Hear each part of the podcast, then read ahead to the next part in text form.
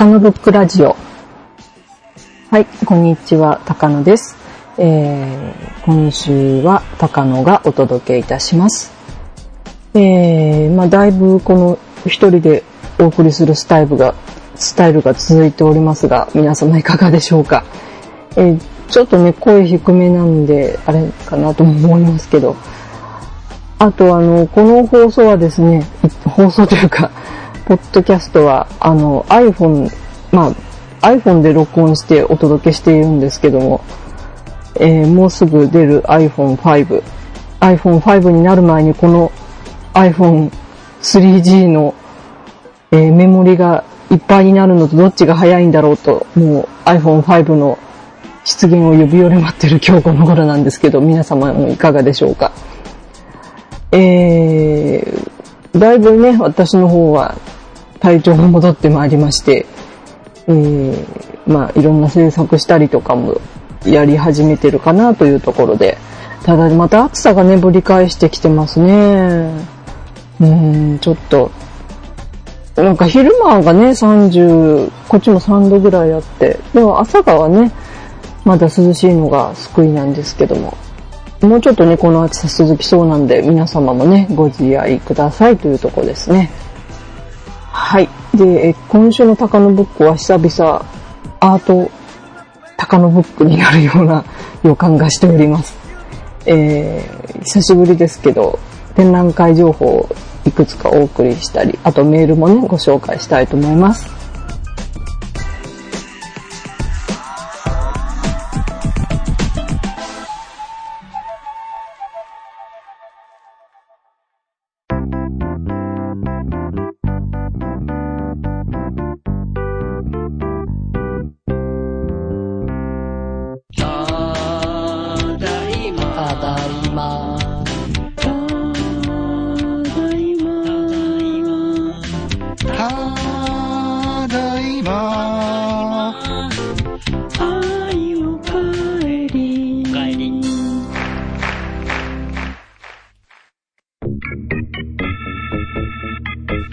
ストスクランブル。ただいまは、毎週土曜日配信。は、無足、不能。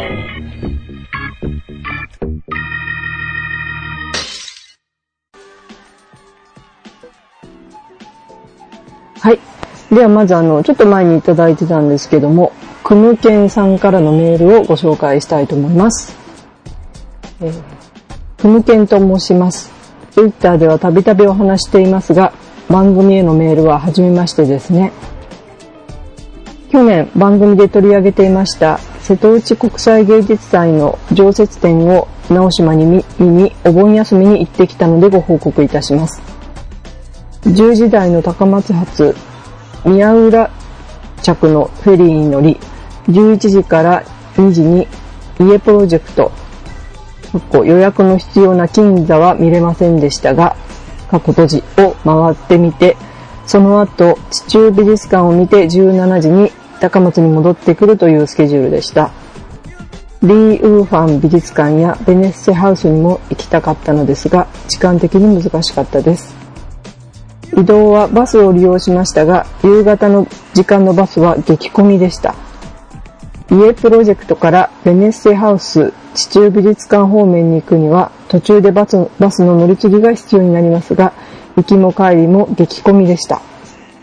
帰りのフェリーもすごく混んでいましたが、話に聞く去年の同時期から比べるとだいぶマシでした。地中美術館も15分ほどの待ち時間で済みました。ただ、地中美術館のある展示は30分以上待ちまし、あ、地中美術館のある展示は30分以上待ちましたが、フェリーの時間に間に合わなくなってしまうので諦めました。作品についてですが、家プロジェクトはまず南寺に行きました。ここは最大で16人ずつしか入れないので、どうしても待ち時間が発生するため、券を買うときに先に行った方が良いと言われたためです。この作品は係の人に全てがかかった作品と言えると思います。この後、五王神社、猫カフェ、カコランチ、えー、で、角屋、御会所、石橋、廃社と回りました。豪神社を見たくて行ったのですが、豪神社もすごく良かったのですが、南寺で驚かされた後だったので、ちょっと普通の作品に見えてしまいました。あとは石橋もすごく良かったです。地中美術館の作品は、やはりモネは素晴らしかったです。また、展示の仕方というか、部屋がすごいことになっていました。真っ白なんです。まるでただの白い空間に窓が開いて、その窓から睡蓮が見えているようなイメージで作られているの、作られているのがすごく良かったです。あとは個人的には Time、Timeless、No Time が好きです。この他にも冬に来た方が面白そうな、あ、冬に来た方が面白そうな展示もあり、違う季節にまた来たいなと感じました。やはり一日では回りきれないので、最低一泊二日でないと直島の作品は全て見れない感じです。他の島の展示も見ようとすると、そこだけでお盆休みを消費してしまうでしょう。今回は四国を一周する旅の最終日に直島にえー、行ったのですが、えー、ちょっとすいません。今ちょっとね、はい。もう一回読みます。今回は四国を一周する旅の最終日に直島に行ったのですが、香川は見どころが多くて、立林公園や女木島、小豆島には行けてません。そのうちまた行ってみたいです。丈夫になってしまいましたが、なかなか書き入れないものですね。そのうちイベントなどでお会いできればとも思います。今後とも配信頑張ってください。あとお体もご自愛ください。ということで、文献さんよりいただきました。ありがとうございます。いつもはね、半助さんに読んでいただいて、相槌を打ちながらなんですけど、今日はちょっとね、投資で読んでみました。えー、で、まずね、お盆休みにね、この直島に行かれたということで、それはとても大変だったんじゃないかと思います。あの、今、直島のサイト直島のベネッセハウスのサイトなんかも見てますと、えー、お盆休みはね、臨時体制で臨むみたいなことが書いてありますし、え、でまあ、ちょっと一日だとね、やっぱり直島って全部見るの本当不可能なので、うん、あの、何度もね、本当出かけた方がいいなっていうところではありますよね。うん、そうですね。で、まあそのね、季節ごとにまた違うっていうこともありますし、それをね、楽しみにまたやってくるっていう仕掛けになってるのかなという気もします。うん、で、あの、やっぱりね、去年の、あの、瀬戸内国際芸術祭の時は本当移動が、もう、移動もかなりメインイベントな感じでしたけども、ね、このお盆の時期もなかなか大変ということで、うん、あのー、でもね、うん、去年みたいに増発はされてないと思いますし、うん、なかなか大変なんじゃではなかったでしょうか。暑かったですしね。はい。で、私ね、あの、家プロジェクトの南寺は行ってないのでね、それがまた私が、私の次の課題ではあるんですけども、うん、やっぱその予約していかなきゃっていうのがあって、それに合わせてね、交通機関を選んでいくっていうのも、また旅の楽しみというか、大変っていうよりはね、楽しみって捉えて、楽しい、あの、本当ああやこうやしてみるのがいいかと思うんですけども。はい。あの、父美ですかね、私もモネの部屋、なかなかその展示の仕方などもね、本当初体験なことばっかりでしたし、うん、あの空気感がね、なかなか、私行った時ちょっと曇ってたんですかね、ちょっと若干部屋が暗めだったような気がするんですけど、うん。で、外にもね、モネの庭が作ってありますし、本当その世界にね、どっぷりと入っていけるような空間じゃないかなと思います。はい。えー、で、まあね、香川県もね、ぜひね、見どころ本当に多いところなんで、そこもって入れるとね、毎回2、3泊して何回か行くっていうパターンがいいんじゃないかなと思いますね。はい。で、あの、実はね、先日というか、まあ、この収録してる一昨日ぐらいからなんですけど、ついにあの、貯金を始めまして、私の方なんですけどね、あの、毎日ね、1円、1日目1円、2日目2円、3日目3円と貯めていくとですね、なんと1年後に6万6千ぐらい頼まれるらしいということを最近、ツイッター経由で知りまして、え、あの、で、しばらくちょっとそれほっといたんですけど、一昨日ね、ちょっと思い起こしまして、うん、6万あったらね、で、えー、次のね、瀬戸内芸術祭確か2年後だから、うん、その頃にはもしかしたら、ね、すごいお金貯まって合流ができるかもしれないとか、またあるいはね、その時に、あの、レンズが欲しいと思ったら買えるかもしれないし、またね、その6万どう使うかまだ決めてないんですけど、突然そういうのを始めたりして、うん、まあその時にね、ちらっとこの瀬戸内にまた行きたいなってことを思ったりしたんですけど、はい。で、今ね、あの、また、瀬戸内国際芸術祭の公式サイトっていうのがまだもちろん継続中なんですけど、それを見てたらですね、えっ、ー、と、この9月10日から10月10日の期間は、その、瀬戸内芸術祭の公開日、あ、瀬戸内芸術祭で展示された、で、常設になってる展示の公開日が増えたりとかですね、さ、本当村の祭り屋なんかに合わせてイベントがほんとたくさん組まれているっていうことがまず一つと、あともう一つね、あの、今開催されてます横浜トリエンナーレというのが開催、11月までね、開催されてるんですけども、それのですね、新港村というところに、え、大きな倉庫をね、あの、展示会場にしてるとこなんですけど、そこにえー、瀬戸内国際芸術祭ですとかね、各芸術祭のブースっていうのが出てるそうなんですね。はい。で、まあ、この瀬戸内芸術祭に関する書籍、グッズの販売とかですね、小蛇隊、小蛇隊、うん。越後つまわりの小蛇隊と瀬戸内の小蛇隊の人が案内したりしてるそうなので、えー、運転さんどちらにちょっとお住まいかわからないんですけど、もし横浜の近くでしたらね、ここにまた寄ってみて、えー、瀬戸内の思い出に浸ってみるのもいいかもしれません。で、次回の相談やなんかしたりしてね、そういうのもいいかもしれませんね。ここで会期がね、11月6日なんだそうです。で、まあ週末になると、あの、食べ物の販売なんかもね、よあるそうなんで、それ目指していくのもいいかもしれません。はい。えー、コンケンさん、本当ありがとうございます。ツイッターで呼びかけてね、あの、番組にメールくださいねと言ったらいただいた、いただいて、ちょっとね、あの、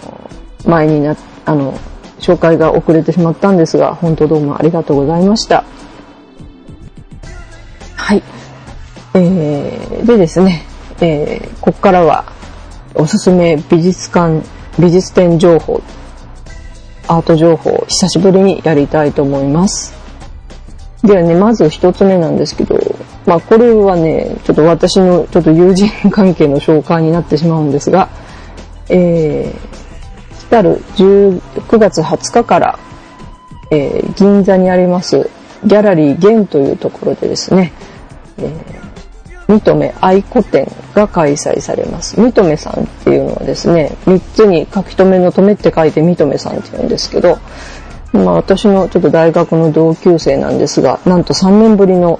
古典ということで、えー、ブログにね、その DM をちょっと載せてみようかなと今やってるところなんですが、えー、彼女とね、ちょっと一時期一緒にえー、作品を作ったりとかそういう時期もありまして。でまああの私がね東京から離れて住んでからも彼女の個展が開くたびに見に行ったりしてて。でまあ時々ねあの電話やなんかで話したりもするんですけども。まあ彼女はですねもともとはそのまあ言ったら抽象画ですよね。あのほんと微妙なね、色彩を自在に操るというかですね。あの、で、でもね、あの、すごい理論的というか、すごい実験を繰り返してやって、それを絵画に反映させて、で、とても自然なね、あの、あの自然というかな、どういうんだろう。あの、まあ、あの、私が一緒にやってた頃グラちょっと一見グラデーションかなと思うような作品とかですね。でもそれをこうさ、あの、展示するときにですね、様々に組み合わせて、あの、まあ、ただの抽象絵画ではないというか、うん、そういうところを醸し出してたんですけども、またね、この DM を見る限り、そこからまたちょっと立体的になっているというか、ちょっとまた、絵画、純粋に絵画というよりはもっと違った素材の方向に向いたりしてるようですので、まあ、素材感というかですね、そういうところにクローズアップした作品を作っているようです、ようなので、えー、なこの、実際ね、この画廊で見ていただくと、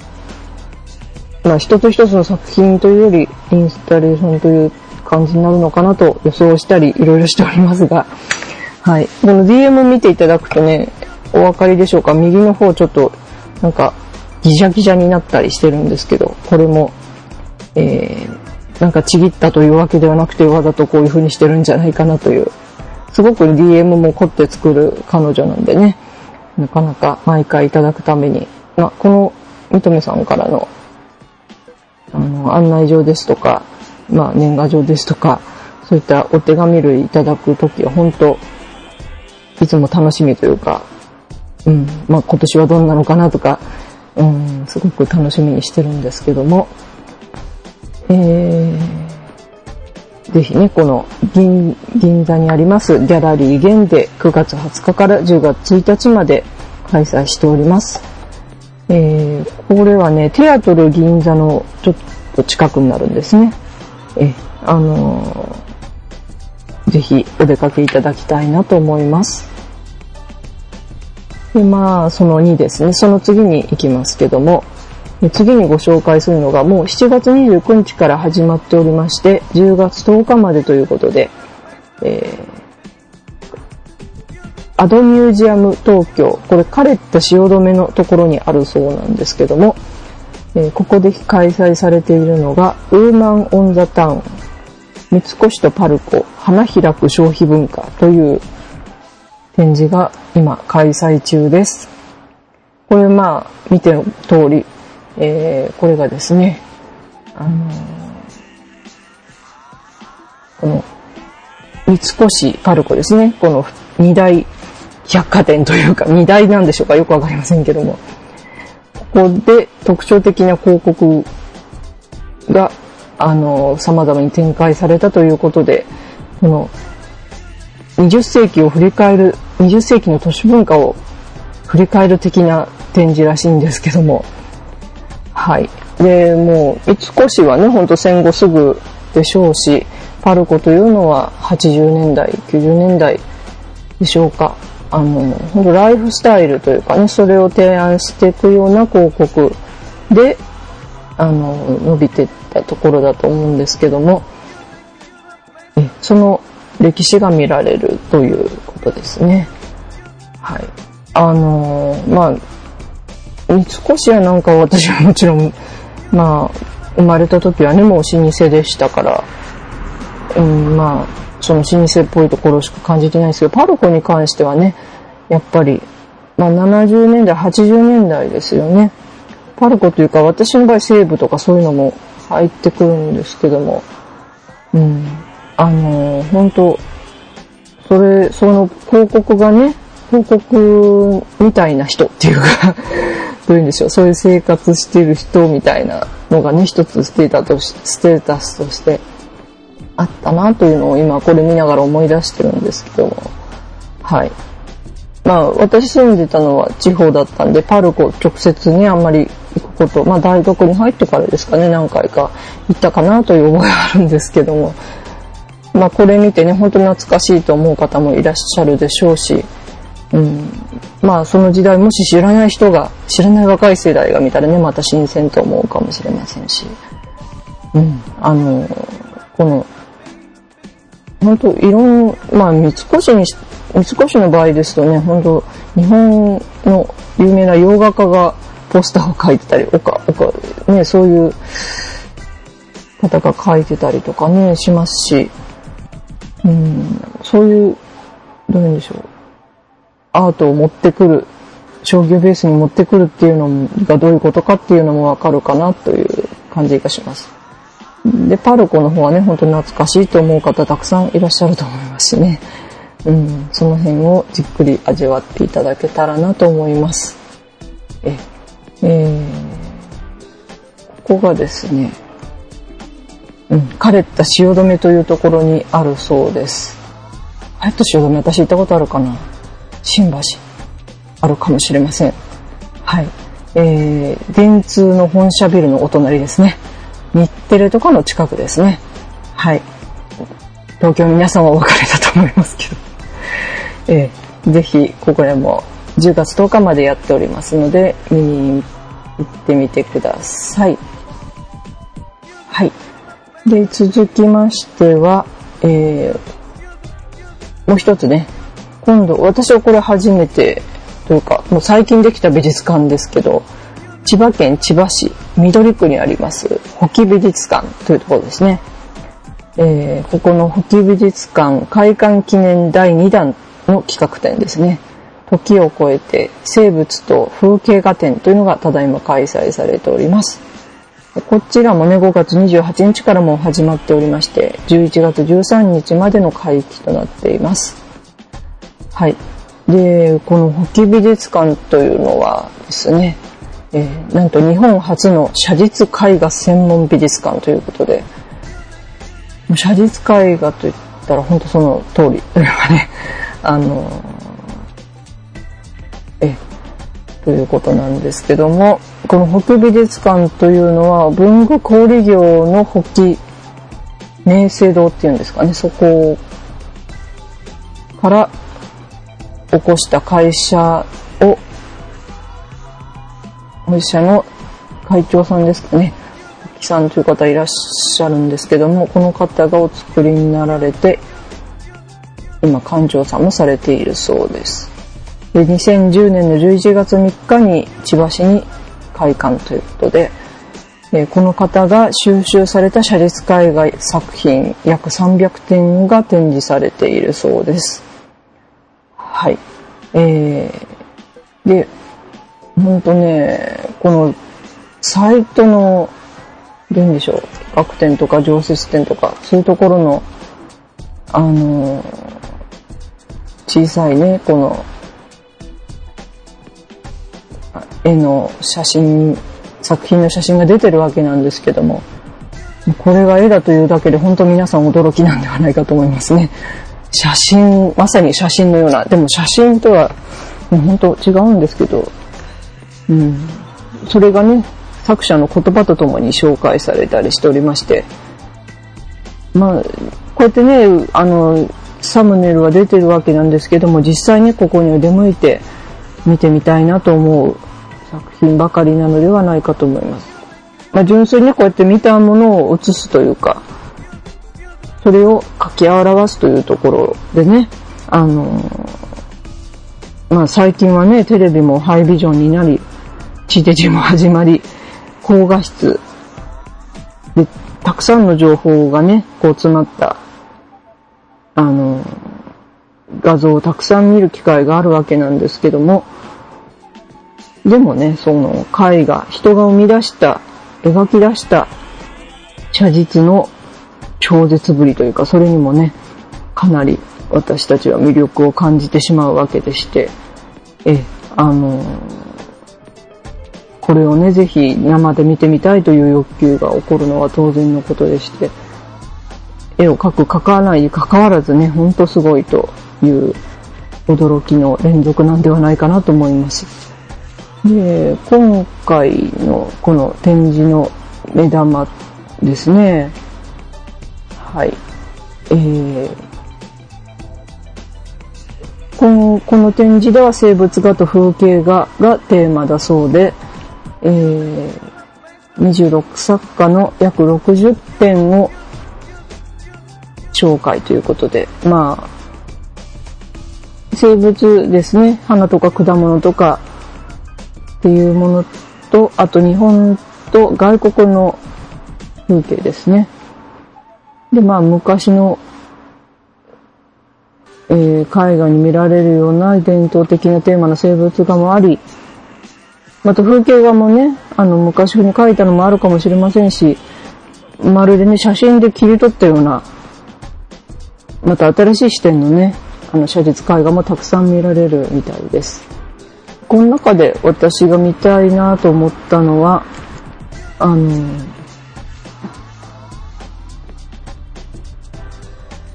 そうですね。この生物画なんですよね。生物画の、この下に、一番下にあるんですけど、3世代の画家によるバラの共演というのがありまして、林武さん、野田博さん、山本大輝さんというお店なんでしょうか。えー、ほんとね、ちょっと前の昭和の時代の作家、昭和から平成の作家、あと平成の作家ですよね。えー、その3人の写実がどう変わってきたのかっていうのも見られるっていうのがね、また興味深いなと思いますし、え、で、この、あとはね、ゴミ文彦さんって方の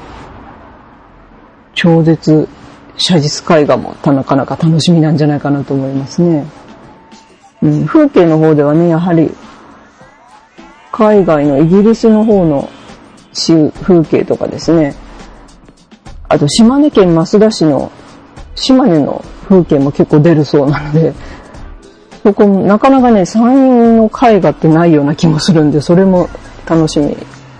もし行くとしたら楽しみに見たいとこですね。はい。で、こちらはですね、えー、入館料1500円で、まあ、全ての展示が見られるようですね。はい。で、えー、あとはまあ、あの、この美術館でツアーなんかもあるみたいです。